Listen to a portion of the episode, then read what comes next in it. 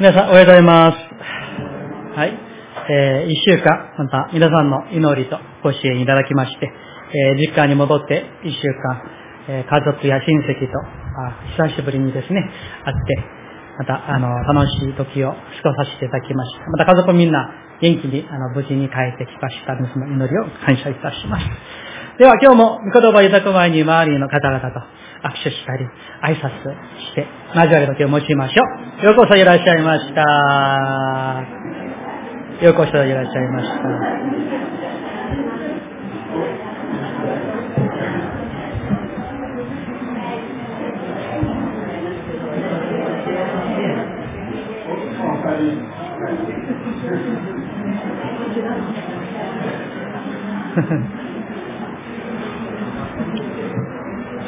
はい、それでは一言お祈りいたします。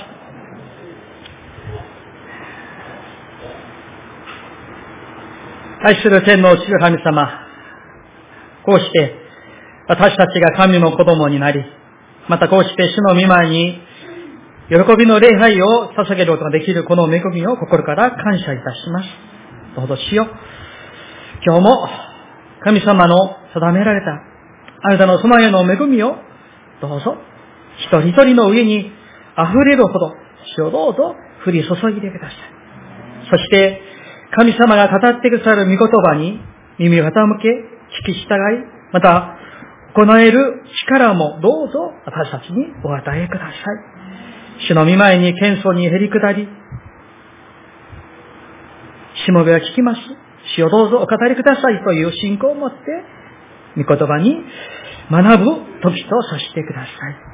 このものがくして、主の御言葉と、主ご自身だけが現れますように、異伝に委ねて、イエス様の皆によってお祈りいたします。アーメン。はい、えーと、今日は、キリスト教のエッセンス、まあ、シリーズの説教。このあるキリスト、えー、2回目でして、今日は十字架を共に、えー、考えたい。また、十字架の意味をもっと掘り下げて深く学んでいきたいとそう願っております。皆さんは、えー、今までですね、人生の中ですごく大変な仕事が終わってですね、ああ、終わったといった大声で叫んだことはもしないでしょうか、まあ、あるかもしれませんけれども、えー、私もいろいろありましたけれども、あの、大学3年生の時ですね、えー、あの、日本語学科でしたから、あの、秋の学校の学祭の時に、えー、日本語で演劇をするんですね。えー、まあ、あの時、天国の椅子という、あの、まあ、劇でしたけれども、えー、それを私がいきなりに、あの、演出を頼まれてですね、何度も、あの、断ったんだけど、それがもう、あの、えっ、と、させられるような 感じで、あの、半年以上で、まあ、大体、9ヶ月ぐらいですね、あの、もう毎日のように、えー、あまり日本語を上手になったのに、もうあの、難しい、あの、日本語の演劇をですね、それを指導して演出して、そして最後の、えっ、ー、と、小劇場で2回、あの、上演をしました。そして1回目が終わって、2回目が終わりました。全部終わってですね、出演者が1人ずつ出て、感想を述べて、最後に、あの、演出者、私がですね、出てですね、最初の言葉が、終わったそれでした。大変でした。もうあの、日曜日礼拝もできないこともありましたし、私の以外にもみんな、あの、ノンクリスチャンの者たちでしたから、あの、集まって練習したら、必ずようにお酒を飲んだり、タバコを吸ったり、まあそれもいいんですけれど、それを指導することは大変でした。まあ猛力も足りなかったこともありましたけれども、そういうことをもう終わって、まあ喜びもありましたけれども、私たちの人生に、えー、何か、あの、すごく大事なことを、あるいは大きな、まあ、プロジェクトのような、え、良い仕事を終えて、そして最後にですね、喜びの、はあ、終わった、あ、しまったじゃなくてですね、終わったという喜びの完了した。ああ、これ終わって、よかったという声を上げる時がしばしばあるかと思います。ところが、興味深いことは、イエス様も、あの十字架の上で、最後の一言は、完了したと言われました。その完了したとは、簡単に言えば、終わったという言葉なんですよね。そのイエス様が十字架の上で、6時間の痛みと苦しみの末、完了した。その叫び声は、ダメだ、もうしまった、そういう意味ではないんですよね。最大の苦難でした。最大の痛みで、最大の苦しみを終えて、イエス様は終わった、完了したと言われたあの御言葉には、実は深い意味が込められているんです。私たちは信じています。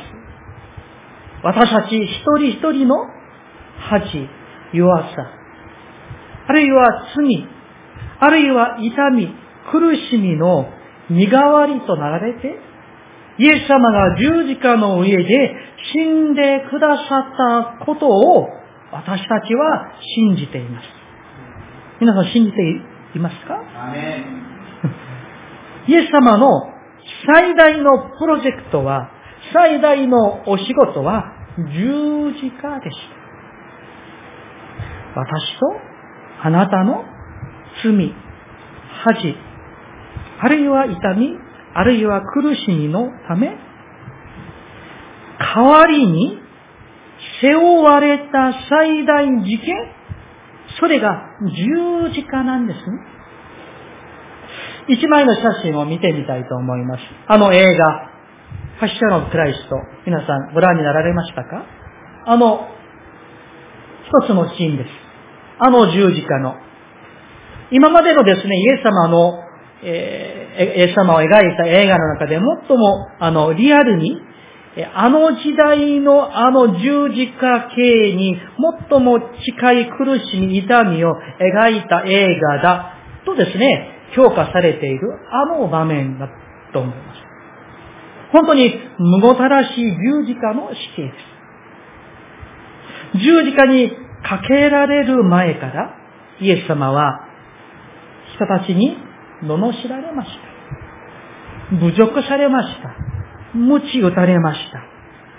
皆さんも映画で見られましたよね。あの鞭の端にはですね、ところどころに、その、金属がついていてですね、それが体をもう、張り裂けるこのような痛みが、槍で刺され、両手両足は大人の親指ぐらいの太さの釘で打たれました。普通の人だったら、6時間もあの十字架の上で耐えられないそうです。しかしイエス様はあの十字架の上で、あの苦しみのお姿で、6時間もかけられていました。血も水分もすべて出てしまってですね、もう耐えられない。これ以上耐えられないと言える、もう極めての苦しみ、痛みをイエス様はあの十字架で体験なさった。それは何のためなんでしょう？かそれは私の代わりに、あなたの代わりに、イエス様があの十字架で痛みと苦しみを経験なさったんですね。はい。結構です。そして最後にイエス様が言われた言葉がこれです。一緒にですね、聖書を開きたいと思いますが、えー、ヨハネの福音書19章30節です。ヨハネの福音書19章30節、えー、新約聖書222ページです。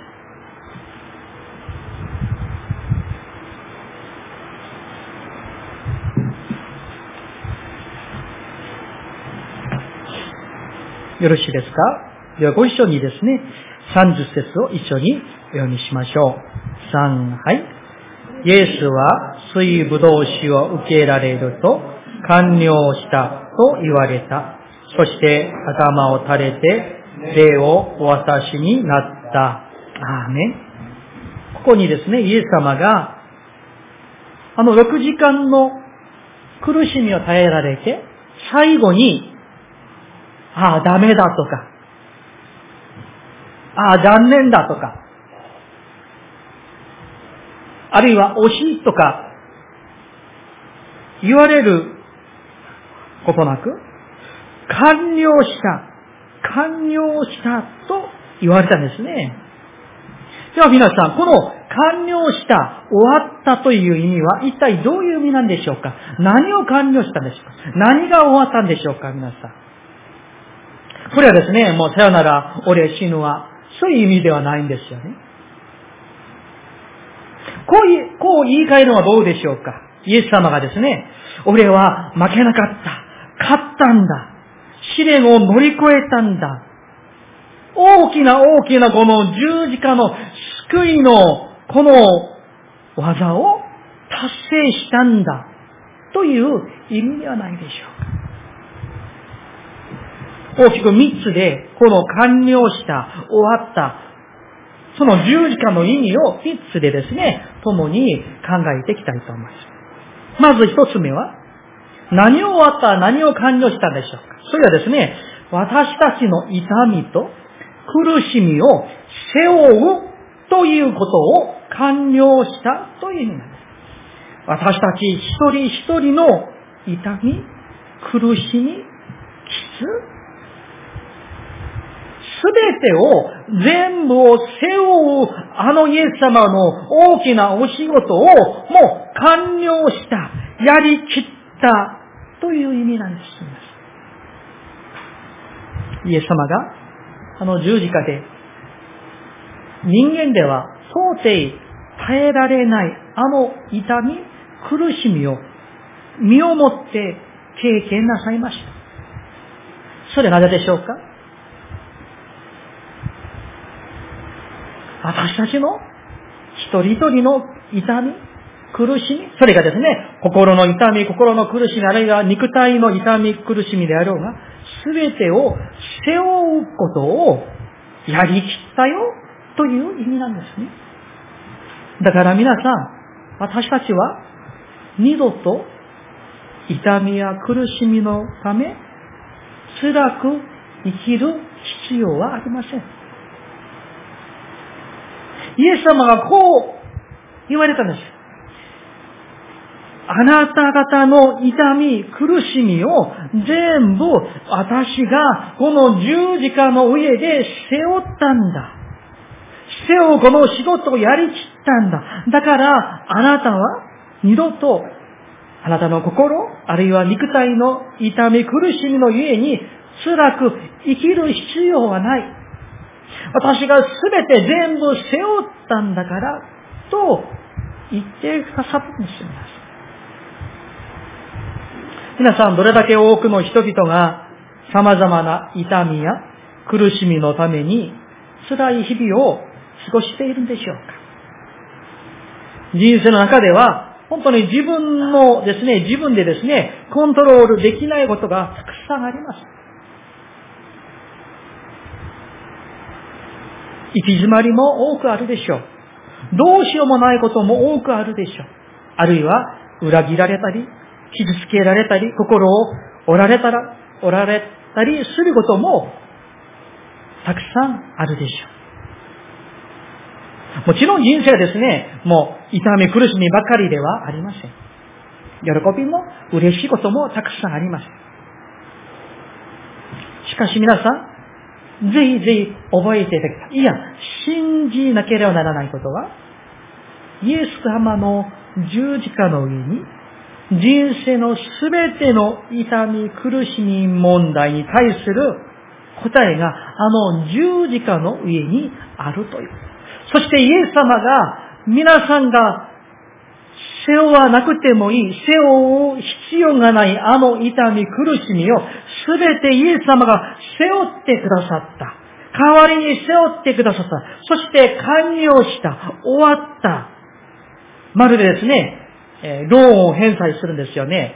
まあ、あと、うちの家は、今まで、まあ、ローンを返したこと一切、一度もないんですけれども、例えば20年、30年ローンを返済するんですよね。そしたら、それが返済が終わったら、それ返済する必要がないんですよね。同じです。イエス様が全ての痛み、苦しみという借金をですね、全てイエス様が支払ってくださった。代わりに全部完了してくださったから、ゼロになって私たちは痛みを背負う必要がないんです。天地を作られた神様が人となられて地上に来られました。それは何のためなんでしょう？あなたの痛み、苦しみを背負うためです。いや、背負ってくださいました。痛みを代わりに背負ってくださいました。例えばですね、皆さん、えー、親がですね、自分の子供が、あの、重い病気にかかっていると、小児がんとかなんとかですね、今の子供も大きな病気にかかっているわけですから、本当に苦しんで、苦しんでいるんだったら、親は、大体こう言うんですよね。もうできるんだったら変わってあげたい。そういう気持ちになるでしょう。同じなんです。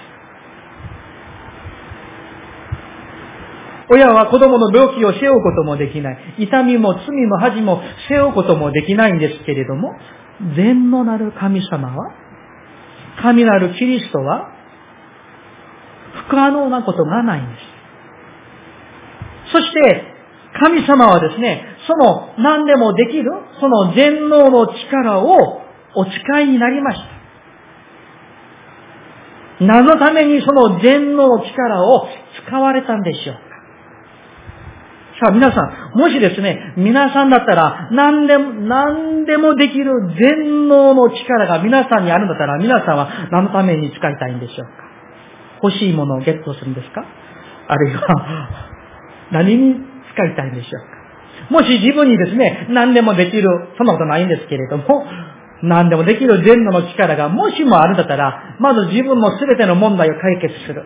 そして、この日本1万、えー、1億2000万、すべてを救う。そして、欲しいものをゲットする。とかですね、そうするかもしれません。神様は、あの全能のあの力を持って、この地上に来られて、人となられて、その全能の力をですね、すべての人の苦しみ、痛み、恥を背負うこと、背負い切ること、そして完了することに、その大きなお仕事のために、その全能の力をお使いになったんですよ。本当にイエス様が私たちが苦しんでいる、傷んでいる我らの姿を見られて、本当に変わってあげたいと思って、実際にそれをなさったんですね。なんでそれをなさったんでしょうかそれは、あなたを愛しておられるからです。私を愛しておられるからです。隣の兄弟姉妹たちを愛しておられるからです。聖書一箇所一緒に見てみたいと思います。旧約聖書、イザヤ書、53章5節です。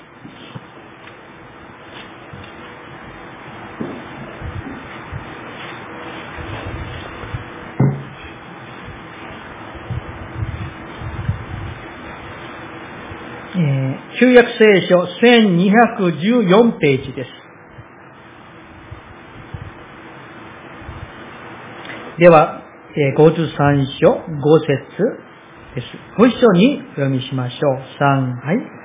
しかし彼は、私たちの背きの罪のために差し通され、私たちの咎のために砕かれた。彼への懲らしめが私たちに平安をもたらし、彼の打ち傷によって私たちは癒された。アーメン。皆さん、この御言葉、この通りに私たちは信じなければなりませんし、また、苦しい時、辛い時に、この御言葉を何度も何度も繰り返して読んで、この御言葉を宣言していただきたいです。彼への、この彼はイエス様なんですね。イエス様への懲らしめが私たちに平安をもたらし、イエス様の打ち傷によって、あの十字架の打ち傷によって、私たちは癒されたとあるんですよ、皆さん。癒されるかもしれない。癒されるでしょうでもないんですよね。癒されたと、御言葉がこのようにもう決まってですね、宣言している。だったら私たちも、イエス様があの十字架の打ち傷によって、痛み、苦しみ、涙、あるいは心の傷、あるいは辛い思いで、そういった全てをですね、背負ってくださった。だから私たちは癒されたとですね、皆さん、この御言葉をですね、辛い時に、苦しい時に、したくないことをしてしまった時に、あるいは自分の弱さに自分が負けてしまった時に、自分の弱さを感じるときに、この御言葉を何度も何度も繰り返してお読みください。そしてこの御言葉通りに宣言してください。彼への懲らしめが私に平安をもたらした。彼の打ち傷によって私たちは癒された。この、え、2行だけ一緒に読みますか？皆さん。いいですか？彼への信仰を持ってですね、本当に平安をもたらされた。私は癒されたという信仰を持ってですね、読んでいきたいと思うんですね。よろしいですか ?3、はい。彼の懲らしめが私たちに平安をもたらし、彼の打ち傷によって私たちは癒された。アーメン。アーメン。皆さん、イエス様が皆さんに向かってこうおっしゃるんです。私があなたのすべての痛みを背負うこの仕事を完了したんだよ。二度と苦しむことはないんだ。と、優しく語り上げてくださるんです。その御声をお聞きしたいんです、皆さん。イエス様が十字架にかけられ、死んでくださったこと。それは私たちの痛みと苦しみを全部担って背負うあの仕事を完了なさった。これを信じるのが十字架を信じる信仰なんです。終わった。終わったよ。皆さん本当に終わった。癒されたと信じますか？皆さん。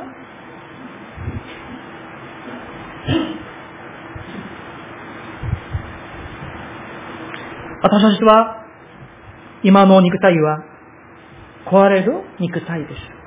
だからいつかは皆死にます。病気のゆえであろうが、事故のゆえであろうが、死にます。しかし皆さん、もしイエス様が私たちの痛みと病を、苦しみを背負ってくださったことを信じるんだったら、私たちの死、死ぬこと、この死というのは、この古い肉体が滅びると同時に、新しい健康な肉体を得るチャンスであることを私たちは信じなければならないんですね。この滅び、滅びる肉体が滅んでしまって、新しい、全く新しい肉体で、体で、存在で、リアリティで蘇ること、それを得る恵みのチャンスが死であることを私たちは信じているんです。それが十字架の信仰なんです。それが蘇りの信仰なんです。新しい肉体はどんなもんでしょうか？例えば、ぽっちゃりの人がスリムな人になるんでしょうか？あるいは、もっとかっこいい、ハンサムな人に変えられるんでしょうか？私たちにはわかります。でも信じてるんです。滅びる肉体が滅びる時に、滅んだ時、滅びた時に滅びることない新しい肉体を持って、新しいこの存在でですね、全然違う存在でですね、蘇ることを私たちは信じる。それが、その出発が十字架なんです。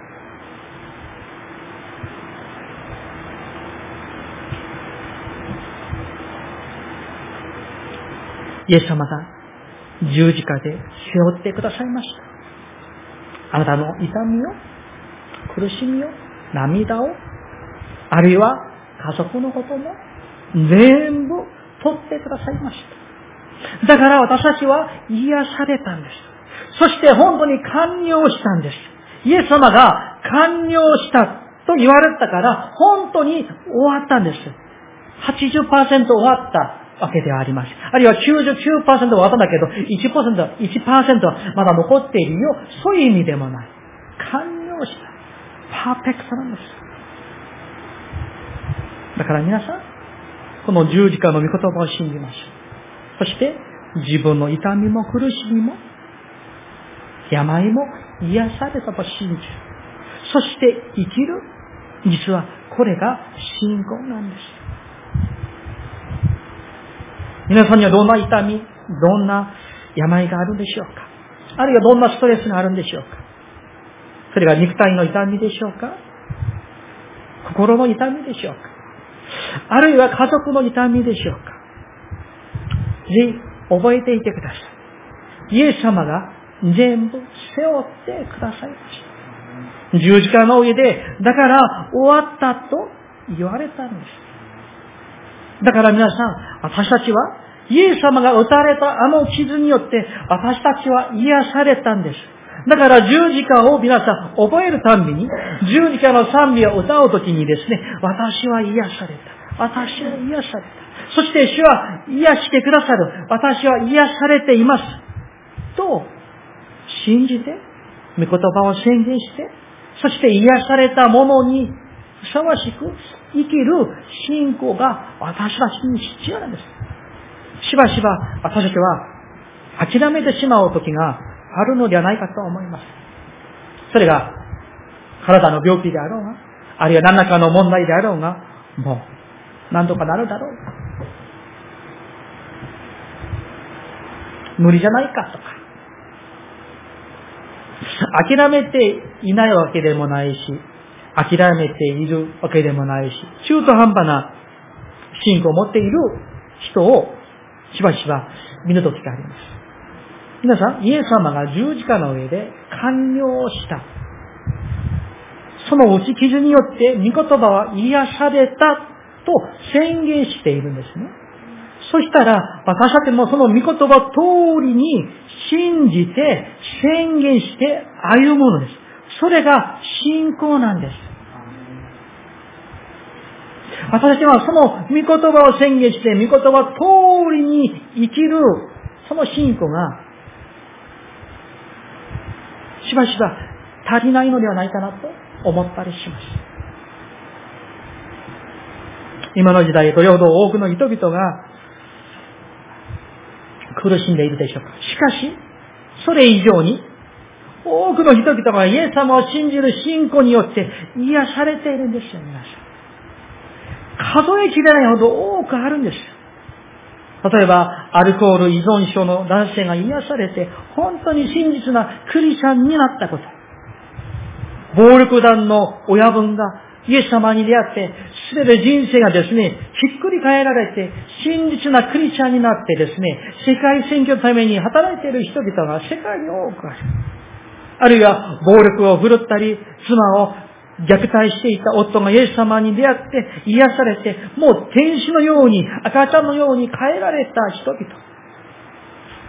離婚直前の夫婦が本当に生まれ変わって、心が癒されて、本当に愛するラブラブの夫婦の関係に変えられたことが、どれだけ多くあるんでしょうか。皆さん、信じてください。いや、信じなければならない。私たちは癒されます。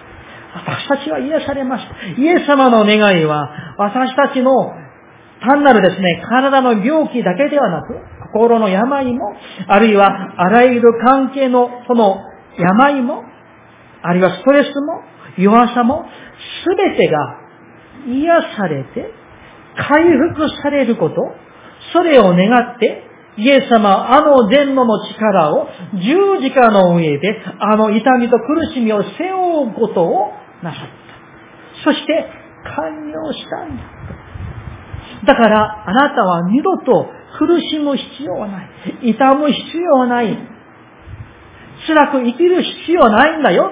とイエス様が語ってくださるんですね。だから御言葉を信じます。そして歩んでいこうではありませんか。2番目。何を完了したんでしょうか？何が終わったんでしょうか ?2 番目は、イエス様は私たちの罪と恥を砕くことを完了されました。私たちの罪と恥を砕くことを完了されました。その完了というのは、先ほども言いましたけれども、8割とかね、9割じゃなくって100%完全に、完璧に終わった、完了したんです。イエス様は十字架の上で獅子を流されて、私たちの内側の罪の性質を完全に砕かれました。完全に砕かれました。それを信じるならば、私たちは神の目に罪のない存在、つまり、義なる存在にされたんです。それが義人ということなんですよね。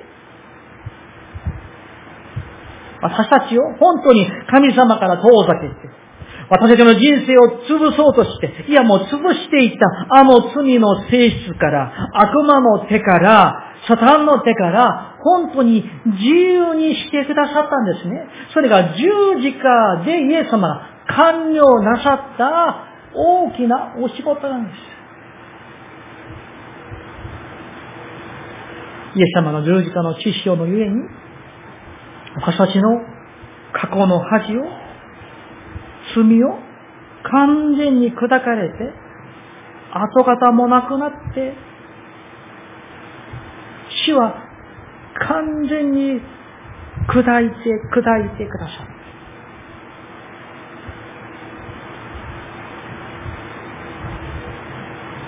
人にバレたくない。本当に嫌だと思っているあの恥。あるいは自分の弱さ。ああ、本当に昔のあの辛い記憶。恥ずかしい。あの過ち。この過ち。そういった全てをですね、イエス様があの十字架の血潮を持って洗い流してくださったんです。洗い流してくださった。シミも跡もついてないんです。きれいにきれいに洗い流してくださっ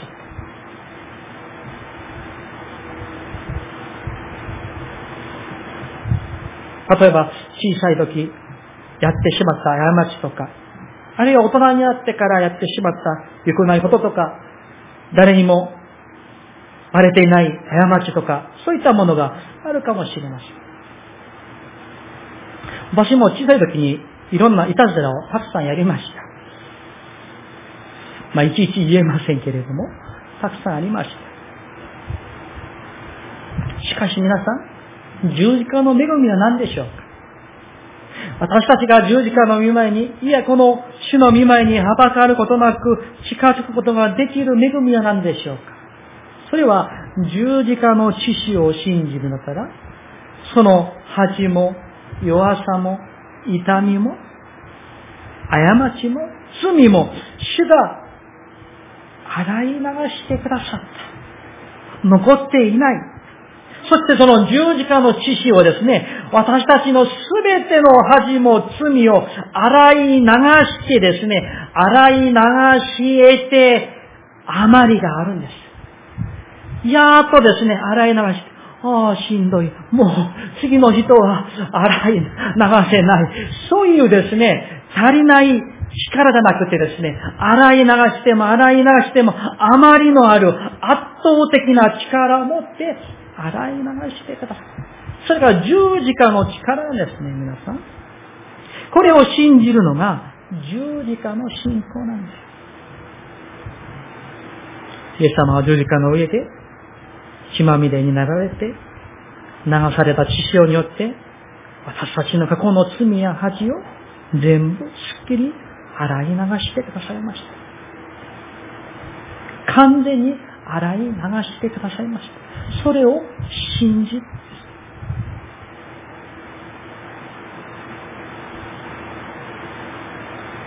昔洗い流されたこと、昔洗い流された。またそれを10年後また繰り返し、20年後また繰り返し、そうする必要はありません。主の見舞いに悔い改めて、主が洗い流してくださったことを信じる信仰に立つこと。そしてはばかることなく主の見舞いに近づくこと。そして積極的に主を愛し、隣人を愛する。それが主が願っておられる私たちの人生の生き方なんです。ですから皆さん、あなたの過去の罪、過去の恥などのためにですね、苦しむ必要はありません。自分を苦しめる必要もありませんし、他人を苦しめる必要もありません。すべては洗い流されました。残っていないんです。これが十字架の力であり、これが十字架の恵みなんです。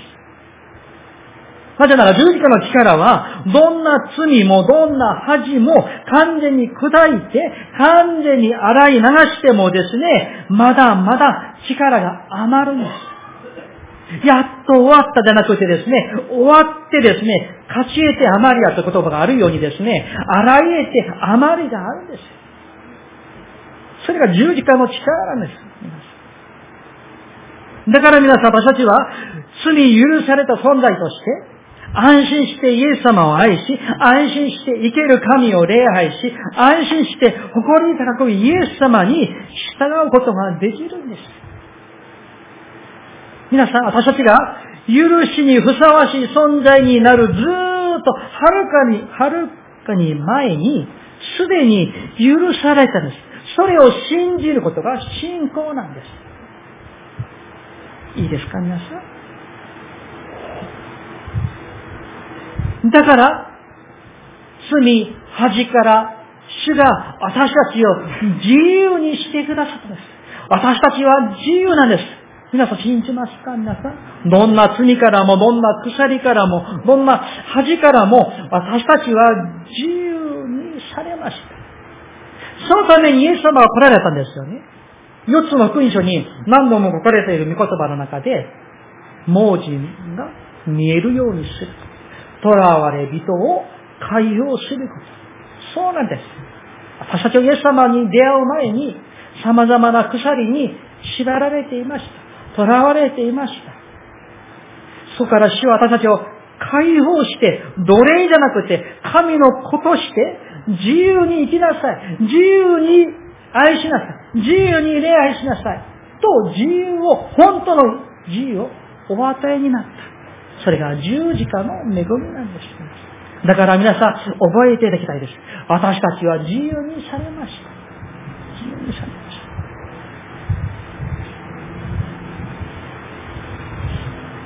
3番目。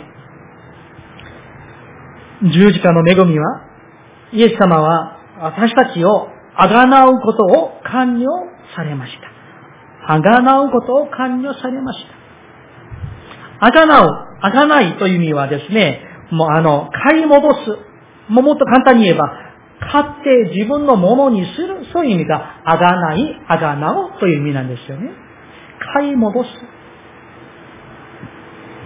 私たちは、イエス様の十字架の死によって、解放される前に、悪の支配下にまだとどまっていました。奴隷でした。罪人でした。希望もない、将来もない存在でし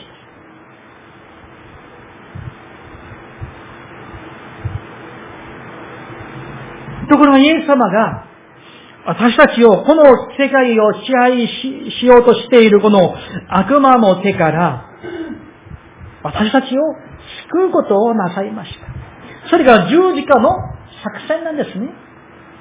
イエス様が必要な代価を支払って、私たちをイエス様のものにしてくださいました。買い戻してくださいました。悪魔の手から私たちを買って、自分のものに、イエス様ご自分のものにしてくださったんですね。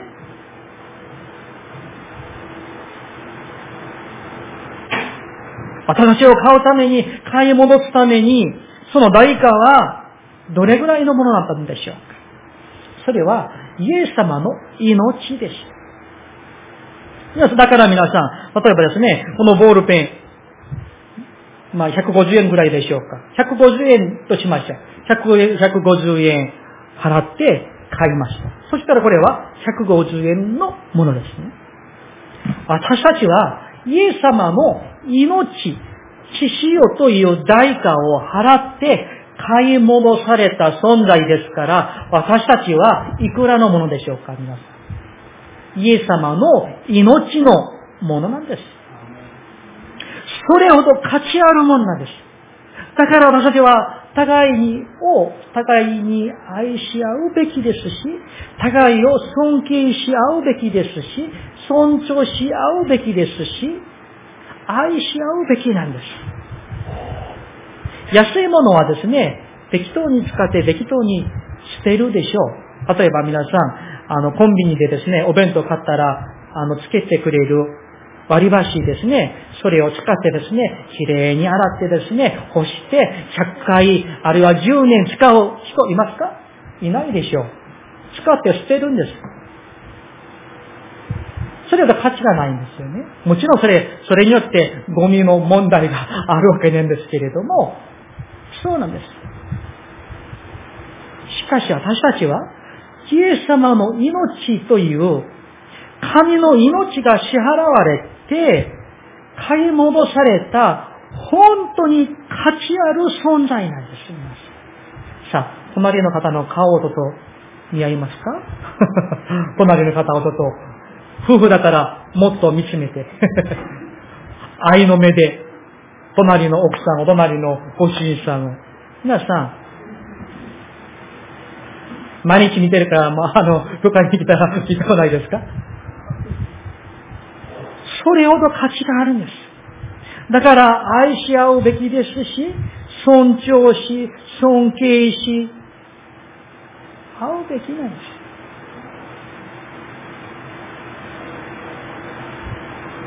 イエス様が命を捨てられた。だから皆さん、子供に対しても、家族に対しても、あるいは教会の兄弟姉妹たちに対しても、いや、信じてない人々に対してでもですね、その人々を私たちいつも見るときに、あ、あの人も、この子供も、その人も、イエス様の命という代価が支払われて、あがなわれた存在なんだ。あるいは、主があがなおとしておられる存在なんだ。そのことを皆さん、いつも思い起こしてください。思い起こしてください。大事な大事なものをですね、高い高価なものを大事にするでしょう。皆そうしませんか？例えばですね、あの、お家に高いランとかあるでしょ。そしたらですね、綺麗な、あのですね、まあ、毎日のようにですね、こう、あ、綺麗にするでしょう。あるいはもっと高い、あの、陶器とか、そういったものあればですね、それが綺麗に綺麗に、もっと高いものはですね、金庫に預けるんですよね。それほどイエス様が私たちを大切にしておられる。それは十字架の恵みなんです。ところが、買い戻された、私たちも本当に買い戻されて、あがなわれて、イエス様の命ほどの価値のものにされた私たちも嬉しいんですけれども、皆さん、買った人が実は一番嬉しいんです。私たちを買ってくださったイエス様が一番嬉しいんです。それがイエス様の気持ちなんですと言います。私は買い戻されて、決して呼べない神様をお父さんと呼べるようになった。それが十字架の恵みなんですね。それが私たちにもすごく嬉しいことですけれども、あの、宝刀息子のお父さんのようにですね、皆さんご存知でしょう。ルカの福音15度ですけれども、あの場面をよく見ますですね、息子が本当に嬉しく嬉しく、そういう表現はあまり書かれていないんですよ。しかしお父さんはですね、向こうを書いてくる息子をですね、もう駆けつけてですね、喜んでですね、新しい服を、指輪を、宴会をしてですね、喜んで、それが、イエス様のお気持ちなんです。それが十字架の恵みなんです。あがなうことを寛容されだから私たちは世のものではない。罪のものでもなく、痛みのものでもなく、傷のものでもなく、あるいは怒りのものでもなく、世の支配者の悪魔のものでもなく、誰のものですか？イエス様のものです。神様のものなんです。買い戻されました。完了したんです。まだ借金は残っていないんです。皆さん。皆さんもしですね、車をですね、ローンで買ったらですね、そのローンをですね、最後の1円まで返済するまでは、その車はあなたのものじゃないんですよ。ローンというのは担保ですから、銀行かどこかのものなんです。その借金を全部ゼロになるまで払うまでは私のものじゃないです。しかし、全部払い切ったらですね、それが私のものになるんですね。もうでも、5年し合ったらもう車はボロボロになっているかもしれませんけれども、同じなんです。